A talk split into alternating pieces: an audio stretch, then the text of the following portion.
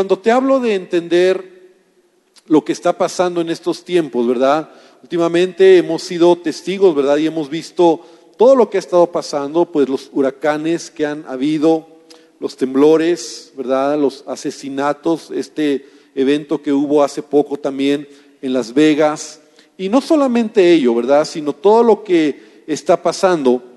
Eh, Jesús nos enseñó que nosotros debemos de entender los tiempos que estamos viviendo, ¿verdad? De hecho, en una ocasión Él, cuando estuvo aquí en la tierra, a Él le dolió y Él reclamaba a, a la gente religiosa de ese tiempo, ¿verdad? Los fariseos, los, los saduceos, la gente que, que debería de conocer los tiempos, era el tiempo cuando el Mesías estaba con ellos, el Mesías, aquel a quien ellos habían estado esperando, ¿verdad? Las escrituras hablaban de un, del Mesías, del Hijo de Dios que vendría, y ellos lo esperaban, y cuando llegó, no lo vieron. Y Jesús decía, si entendieras, si conocieras el tiempo de tu visitación. Y no solamente era en, el, la venida del Mesías, sino también nos enseña a entender que, que debemos nosotros entender los tiempos que estamos viviendo. Cuando hace unas semanas, ¿verdad? Sucedió estas tragedias, estas situaciones del temblor, del terremoto que pasó aquí en la ciudad, y se juntaron varios eventos, ¿verdad? No faltaron en las redes sociales, ¿verdad? Porque ahí es donde a veces ahora ya es mayor la información.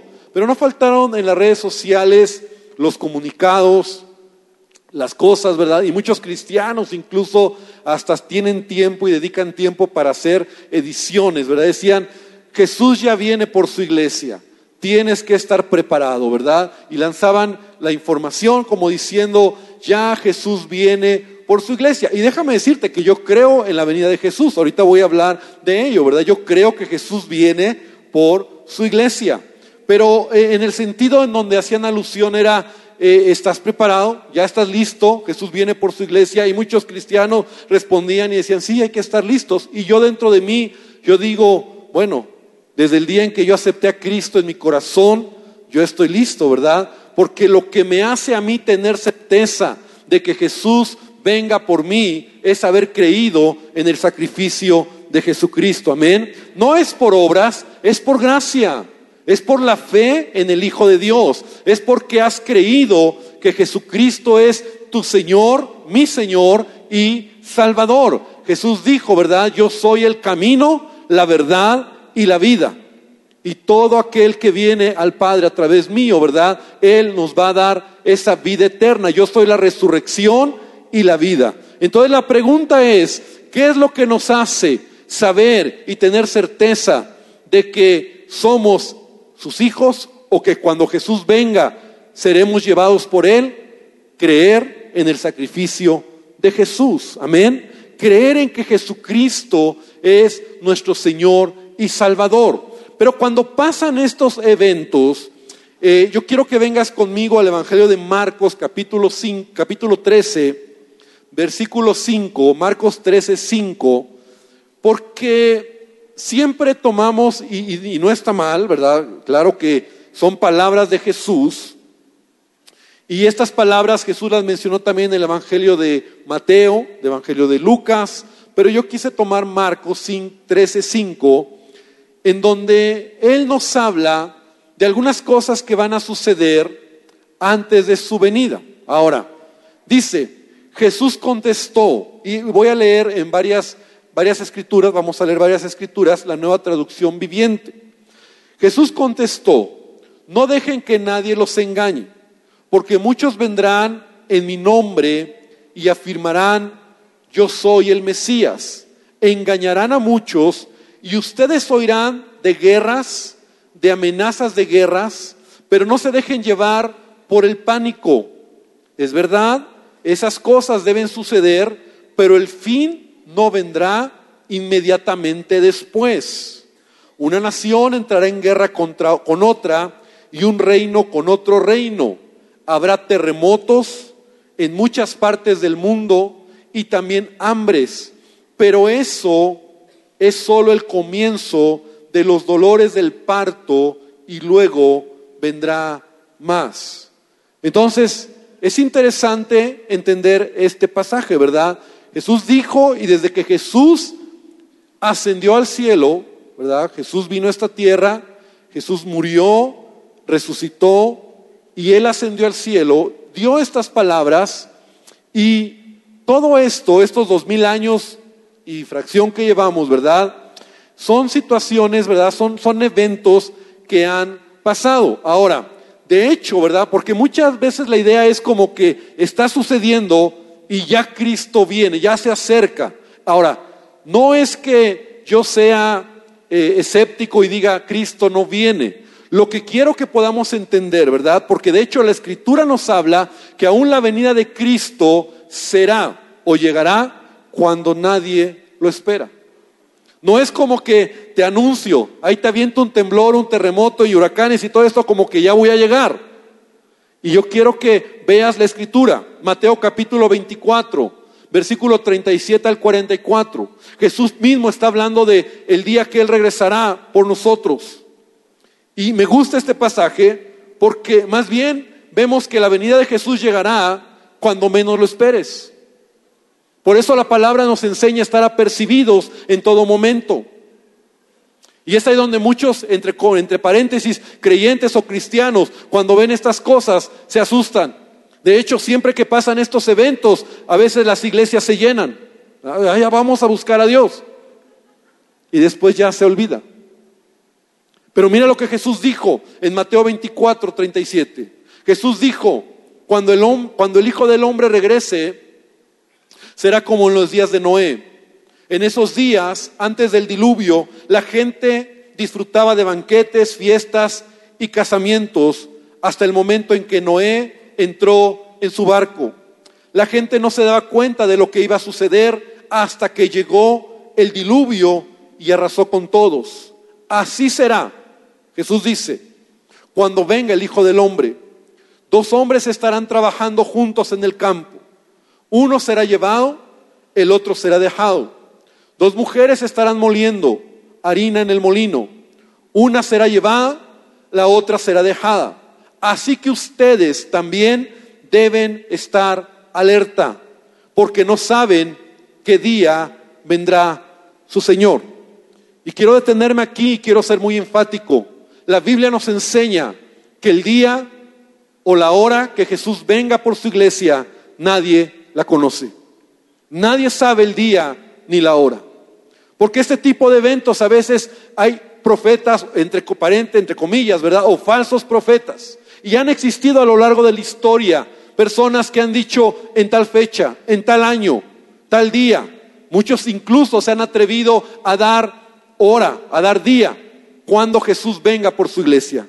Pero la Biblia nos enseña, la palabra de Dios nos enseña que Jesús regresará pero nadie sabe ni el día ni la hora. Nadie lo conoce.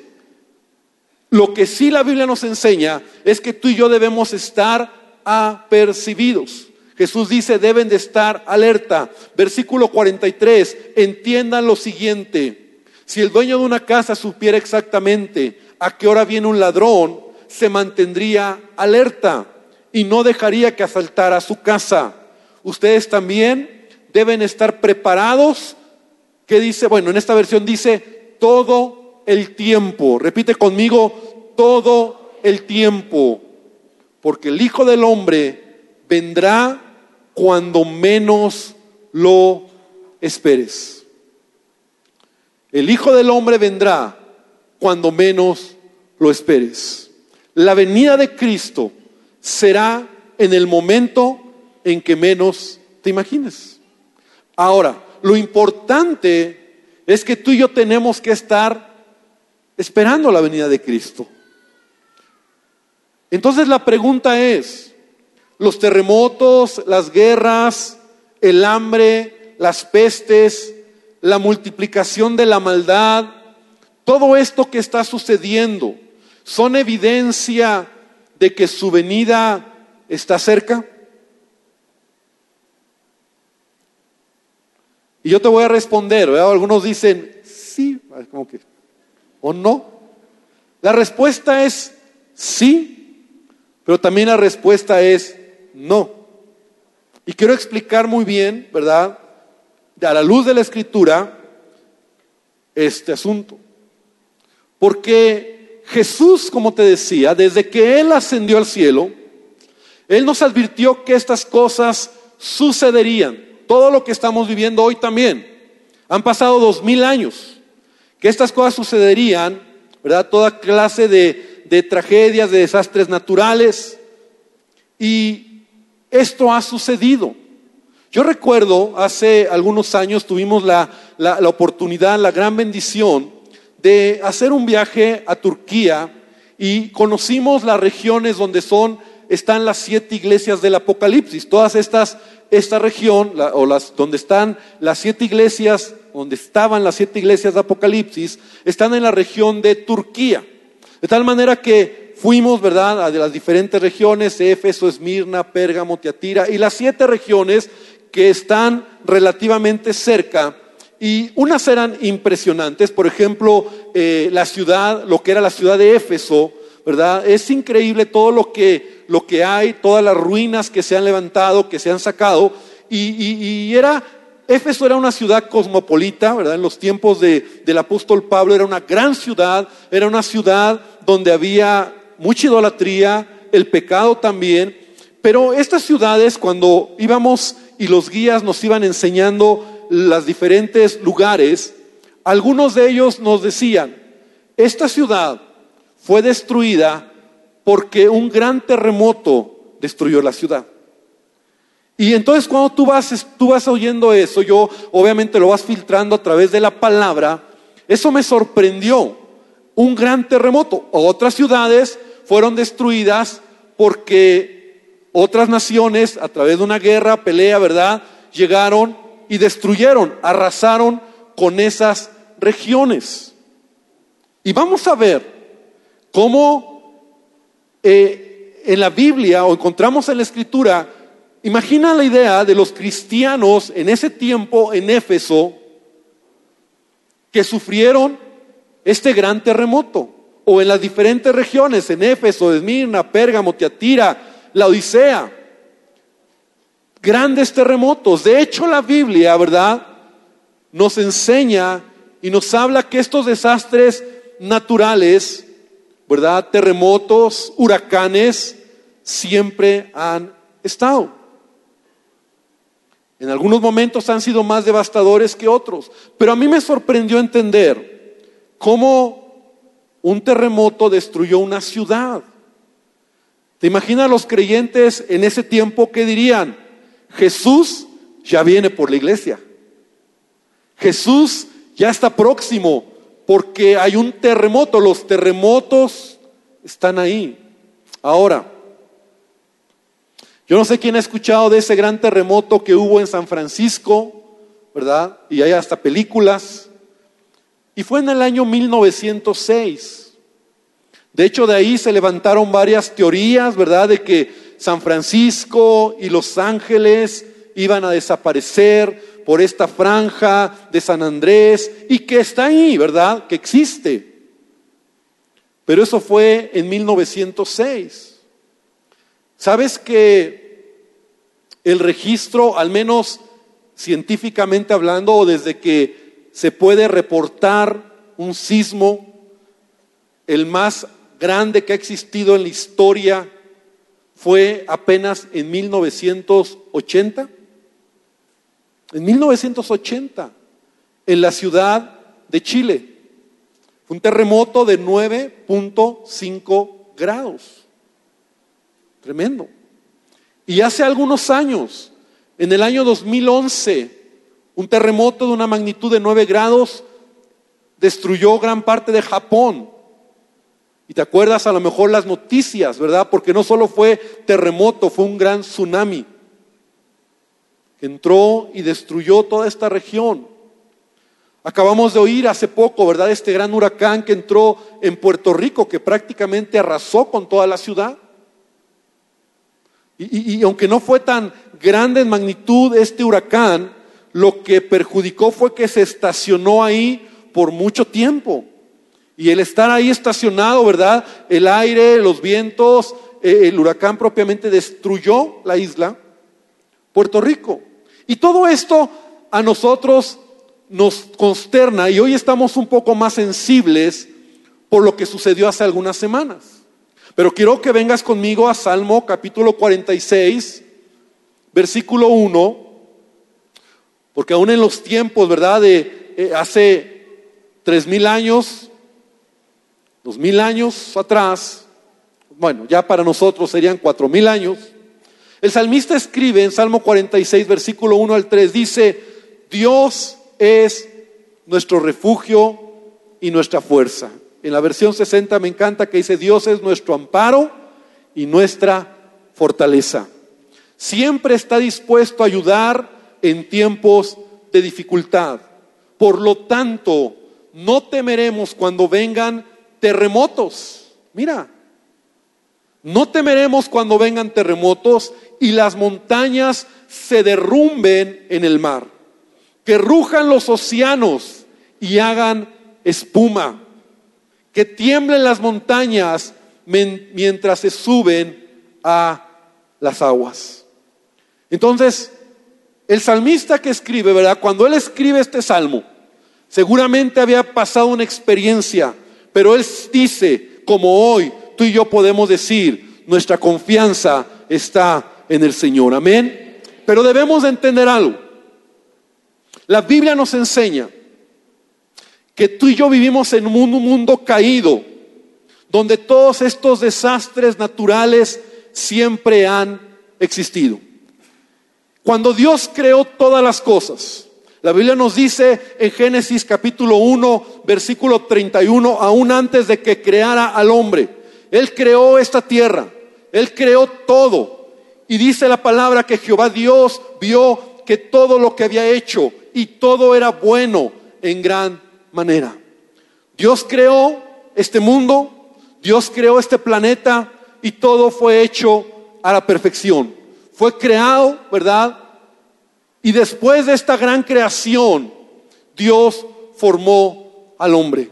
Y Dios le entregó al hombre y Dios lo colocó en esta tierra para que él señoreara y gobernara en esta tierra. Pero resulta que nuestros padres, ¿verdad? Adán y Eva, ellos desobedecieron a Dios.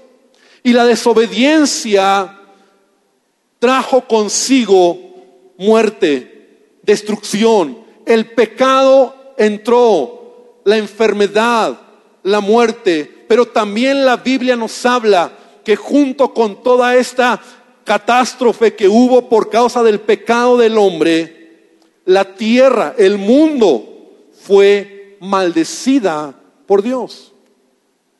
Y quiero que vengas conmigo a Génesis 3:17. Ese fue el alcance de lo que trajo el pecado, no solamente a la humanidad, sino a este mundo, a este planeta. Y dice Génesis 3:17, y al hombre dijo, por cuanto obedeciste la voz de tu mujer, y comiste del árbol que te mandé diciendo, no comerás de él, maldita será la tierra. ¿Por qué? Por tu causa. Esto es algo tremendo. Maldita será la tierra por tu causa. Esta tierra, este mundo en el que tú y yo vivimos, y todo lo que tú y yo estamos padeciendo y sufrimos, es consecuencia del pecado. De hecho, la escritura nos enseña, ¿verdad? Que la, que la tierra está gimiendo y está esperando la glorificación, ¿verdad? Cuando Cristo regrese por su iglesia. Y, una idea muy simple, muy fácil, donde a veces eh, la gente que no cree en Dios dice, ¿cómo es posible que Dios manda terremotos? Como si Dios estuviera diciendo, voy a enviar un terremoto, voy a enviar un huracán. ¿Cómo es posible? Dios siendo bueno, hace esto. Hay enfermedad, hay muerte, hay destrucción. ¿Cómo es posible que estamos viviendo todo esto? Te voy a decir, la respuesta es que a causa del pecado y de que el hombre desobedeció, la tierra misma, el mundo, está bajo maldición. Y todo lo que tú y yo hoy vemos es consecuencia de ello. El apóstol Pablo lo dice en Romanos capítulo 8, versículo número 18. Dice de la siguiente manera, Romanos 8, 18 al 22, sin embargo, lo que ahora sufrimos no es nada comparado con la gloria que Él revelará más, que Él nos revelará más adelante, pues toda la creación espera con anhelo el día futuro en que Dios revelará quiénes son verdaderamente sus hijos. Versículo 20, contra su propia voluntad toda la creación que Dios quedó sujeta a la maldición de Dios, contra su propia voluntad. Sin embargo, con gran esperanza, la creación espera el día en que será liberada de la muerte y la descomposición y se unirá a la gloria de los hijos de Dios. Es interesante este pasaje, porque aun cuando tú puedes ver lo gloriosa que es este planeta, ¿quién no se ha sentado para mirar una puesta de sol o un amanecer?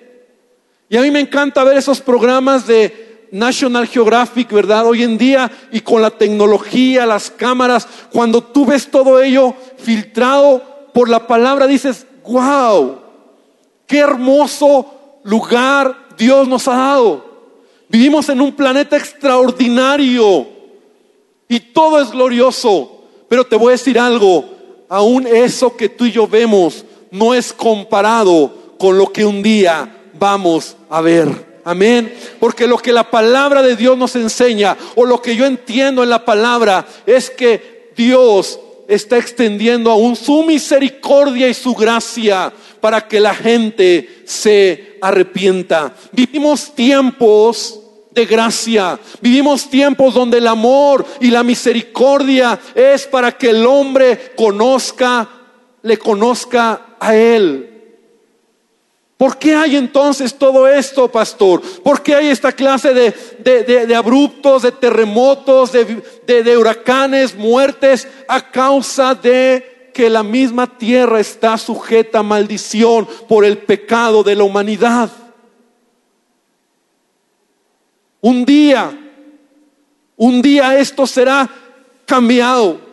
Dice la palabra de Dios, versículo 22, sabemos que hasta el día de hoy toda la creación gime de angustia como si tuviera dolores de parto. Este mundo en el que vivimos, el planeta en el que vivimos está clamando también por la venida de Cristo. Pero mientras tanto hay tragedias, hay muerte, hay enfermedad, hay huracanes, hay terremotos y no es porque Dios lo manda, Dios lo quiere. Porque Dios, el Dios de la palabra, el Dios que yo veo, es un Dios que nos ama. Dios ama a la humanidad. Pero hay cosas que debemos entender aún desde la perspectiva del sentido común. Es decir, si tú y yo vivimos en un país donde la actividad sísmica es parte de nuestra geografía. Entonces va a haber temblores. Yo estaba estudiando este tema y yo estaba viendo cómo en un año, al menos aún en la Ciudad de México, hay miles, escucha bien, miles de temblores. Muchos son imperceptibles, imperceptibles porque son menos de 3 grados, 4 grados, pero hay miles de temblores en un año. Vivimos en una región donde la actividad sísmica es parte del lugar, de la geografía donde vivimos, así como Alaska, California, Japón, Chile. Entonces, si estamos en un lugar vulnerable a ello, ¿qué es lo que va a haber? Temblores. Si tú te vas a Cancún, si tú te vas al Caribe, si tú te vas a algún lugar, ¿qué vas a, qué vas a esperar de ahí? Huracanes. Y a veces nosotros no nos conectamos tanto con lo que sucede en el mundo hasta que no nos pasa. Y te voy, quiero platicar una anécdota. Eh, mi, nuera, ella vivió en Miami. Ella creció ahí. Entonces ella nos platica las experiencias que ha tenido de los huracanes. Un huracán, cuando llega en toda su fuerza, es delicado, hay que tener cuidado. Y ella nos ha platicado las experiencias que tienen. De hecho, este último huracán que pasó por Miami, su familia, mis consuegros de, de a tiro dijeron, se salieron de Miami, ¿verdad? Porque venía muy fuerte. Entonces ellos han aprendido a, a, cuidar todo esto, pero ella nunca había sentido un temblor en su vida, porque en Miami no tiembla. Entonces me acuerdo que el 7 o el 9 de septiembre, cuando fue un primer temblor en la noche, eh, yo estaba acostado, acuerdo que lo sentimos, ¿no? Yo lo sentí, o sea, inmediatamente tú sientes, está temblando, y ya sabes, ¿no? Es hablar a la familia, cómo están, y le hablamos a nuestro hijo, a mi nuera, y ellos nos dijeron, no, ni lo sentimos, no, no, no lo sentimos. Y entonces mi nuera, a manera de, de queja, de broma, decía, pero es que, ¿por qué no lo sentí? Yo quiero sentir un temblor. Así nos decían, yo conozco lo que son los huracanes. Cuando fue el del 19 de septiembre, ella sintió lo que era un temblor. O sea, en su departamento, obviamente lo sintieron, bajaron, pero, pero deja eso. Ella, cuando empezó a ver todo lo que, lo que pasó, ella se sintió mal, se sintió triste. Y ella dijo, ¿cómo es posible que yo no entendía lo que era la fuerza de un temblor? Y así nos pasa, ¿verdad? Porque a lo mejor tú vas a un lugar donde hay un huracán y tú dirías, a ver qué se siente, ¿no? a ver el viento, pero te diría no. Y si aquí hay alguien que ha vivido la experiencia de un huracán, sabe lo que es eso. Yo nunca lo he vivido. Pero los que lo saben, ¿verdad? dicen, aguas, es de cuidado. Entonces, por puro sentido común, ¿verdad? Nosotros debemos de entender que si tú vives en el cauce de un río, ¿qué va a pasar cuando venga una gran lluvia? Pues lo más probable es que a lo mejor ese cauce retome el lugar, el agua, y destruya todo lo que está a su paso. Si tú vives en una planicie, eh, hay lugares como en Estados Unidos, tornados. Entonces la pregunta es, ¿a dónde vamos a ir, verdad? ¿Cómo debemos de vivir? ¿Con temor? ¿Preocupados? Debemos de entender, ¿verdad? Lo que, lo que Jesús nos enseñó cuando Él dice, no hagas tesoros en la tierra, donde la polilla y el orín corrompen y donde ladrones minan y hurtan, haz tesoros en el cielo. Hablando acerca de que todo lo que tenemos en este mundo es temporal. Todo. Sea que un día lo pierdas o sea que un día te mueras. Pero todo es temporal. Y a veces nos aferramos tanto y cuando pasan este tipo de cosas que estamos hablando y estoy tratando de, explicar, ¿verdad? Que todo esto es a consecuencia, a causa de el pecado. Pero un día, un día, Jesús regresará por su iglesia. Y esa es nuestra esperanza. Ahora, quiero que podamos entender esto, porque no es que yo sea, yo no es que te diga que terremotos y todo lo que está pasando no estén anticipando la venida de Cristo. Pero mucha gente está más preocupada por ello que por la vida que están llevando. Y el apóstol Pedro, que es quien estuvo con Jesús hasta el final, y la Biblia nos dice que Aún Jesús murió, resucitó y todavía estuvo 40 días en esta tierra dando instrucciones a sus discípulos.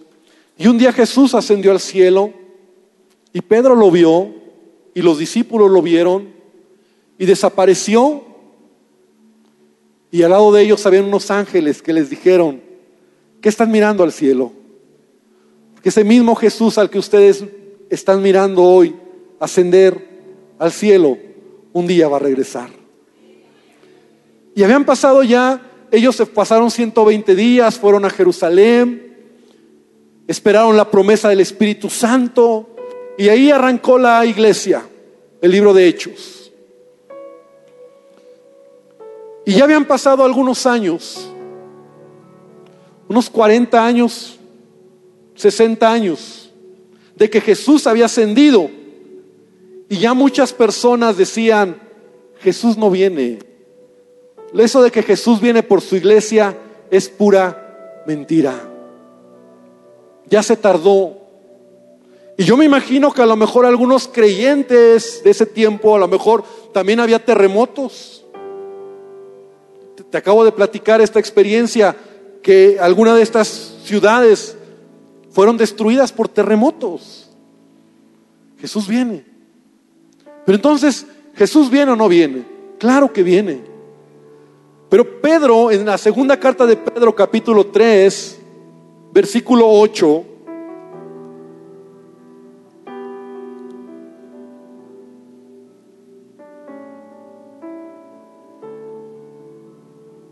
nos dice lo siguiente acerca de la venida de Cristo. Mas, oh amados, no ignoréis esto, que para con el Señor un día es como mil años y mil años como un día. De entrada ahí, ¿verdad? Es algo tremendo esta palabra. O sea, los tiempos nuestros no son como los tiempos de Dios. Un día es como mil años. Ahora, no te pongas ahí a hacer, porque algunos a hacer cuentas y entonces cómo estamos y cómo va. Mil años como un día, un año, entonces dos años, tres años, un día, dos, no. Aquí lo que quiero resaltar es que nuestros tiempos no son los tiempos de Dios, pero una cosa es real, Jesús regresa por su iglesia. Entonces Pedro dice, el Señor no retarda su promesa, según algunos la tienen por tardanza. Ya muchos en ese tiempo decían, ¿cuándo? Ya me voy a morir. Y no viene Jesús. Pero ve lo que dice, sino que es paciente para con nosotros, no queriendo que ninguno perezca, sino que todos procedan al arrepentimiento. Esto es la gracia de Dios. A Dios le duele lo que el hombre sufre a causa del pecado, la enfermedad, la muerte, la destrucción. Y por eso le envió a su Hijo,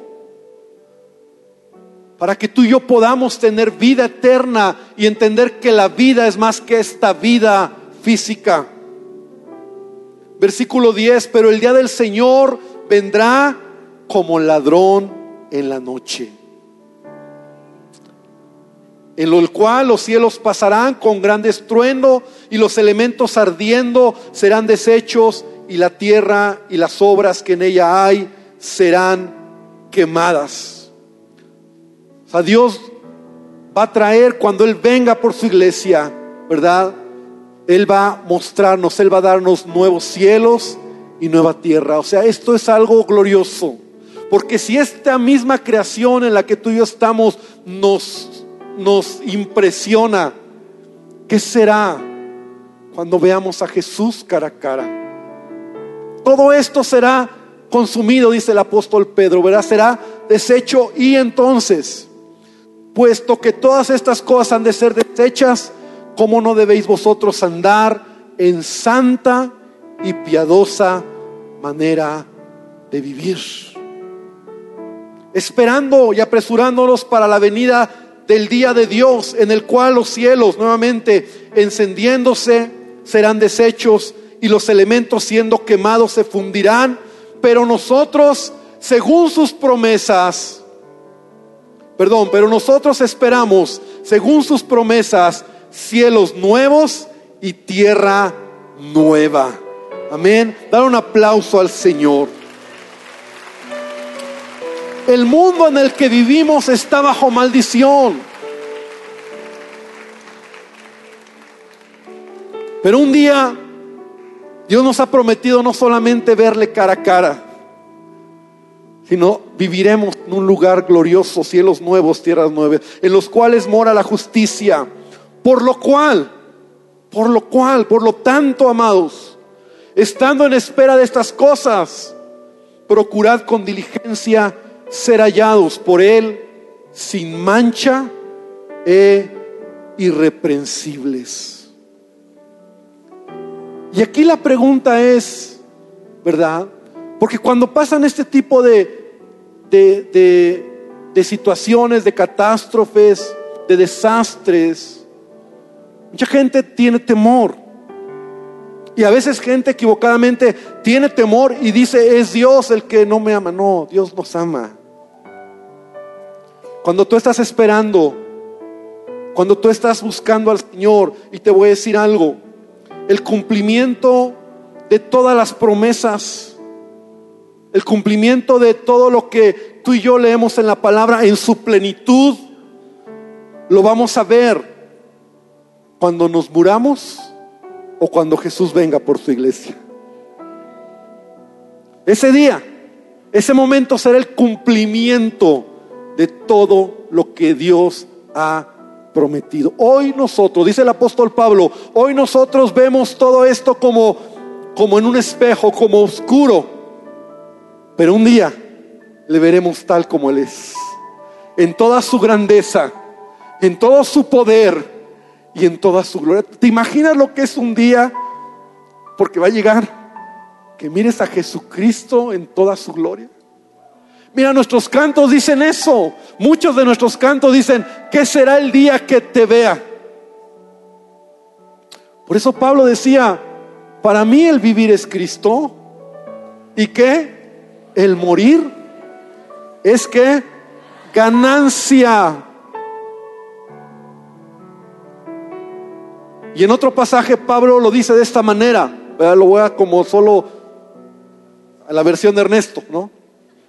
Pablo decía, si yo estoy en este cuerpo, estoy ausente con el Señor. Lo amo, lo quiero. Y mira, cualquier tiempo tan glorioso que en tu vida hayas tenido en su presencia, de esas veces que dices, no me quiero salir de aquí no se compara con el día en que tú estés en la presencia de Dios. Entonces Pablo dice, estoy aquí en mi cuerpo, presente en el cuerpo, estoy ausente con el Señor. Pero el día que esté ausente de este cuerpo, o sea, me muera. Y la Biblia nos habla de la muerte como cuando tú te duermes, ¿verdad? Tú te cierras tus ojos. Pasan ocho horas y abres tus ojos. Pasaron ocho horas de vida. Y abres tus ojos y sigues la vida. Así es la muerte en Cristo. Y Pablo dice, cuando yo esté ausente del cuerpo, es decir, cuando cierre mis ojos en esta vida y me muera, los voy a abrir y estaré presente con el Señor. Estaré presente con Él, porque le veremos tal como Él es. Entonces, iglesia, la muerte o la venida de Jesús, que yo creo que Jesús viene por su iglesia, será el momento donde el cumplimiento de la plenitud de lo que tú y yo tenemos en estas preciosas promesas, las vamos a vivir. Mientras que no tengo que vivir con temor, porque Él es mi salvación. Sí, vivo en un mundo imperfecto. Vivo en un mundo donde hay temblores, terremotos, huracanes, muertes, enfermedades, ¿qué más? Tragedias. Pero Dios no es el responsable directo en el sentido de que Él lo manda. Este mundo, el planeta está bajo maldición a causa del pecado. Pero Dios usa todo esto y Dios llama la atención como señales para que el mundo vea, mire y se dé cuenta qué vulnerables somos. Y termino con una escritura que está en Santiago capítulo 5, versículo 7 y versículo 8, que habla también sobre la venida de Cristo.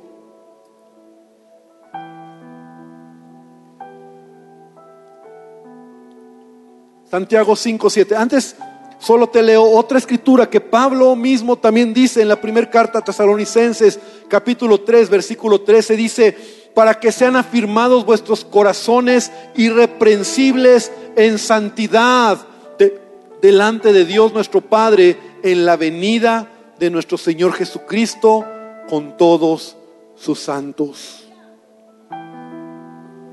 ¿En dónde tengo que tener puesta mi mirada? En Jesús. Él es el autor y consumador de mi fe. Jesús viene por su iglesia. ¿Cuándo viene? No lo sé. Estos terremotos y lo que pasamos es porque Él ya viene mañana o, o viene en un mes. No lo sé.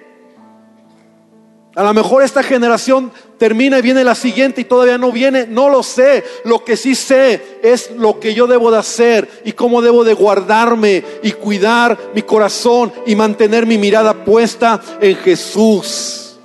Y no sorprenderme porque toda esta clase de eventos que pasan y que nos duelen, por supuesto,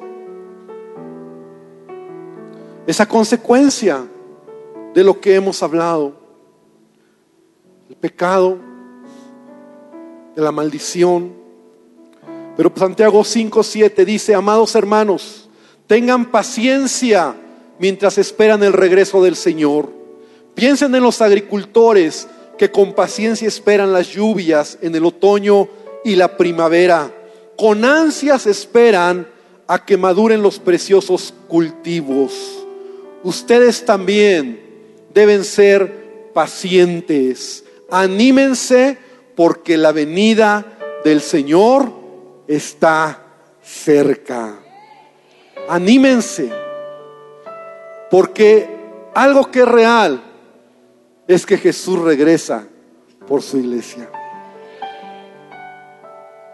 La pregunta que tú y yo nos tenemos que hacer, ¿y qué me movió a hablar este tema hoy? El, hacerte esta pregunta. ¿Estoy seguro de mi salvación? Porque todos tuvimos temor, a lo mejor ahora en el, en el temblor, ¿verdad?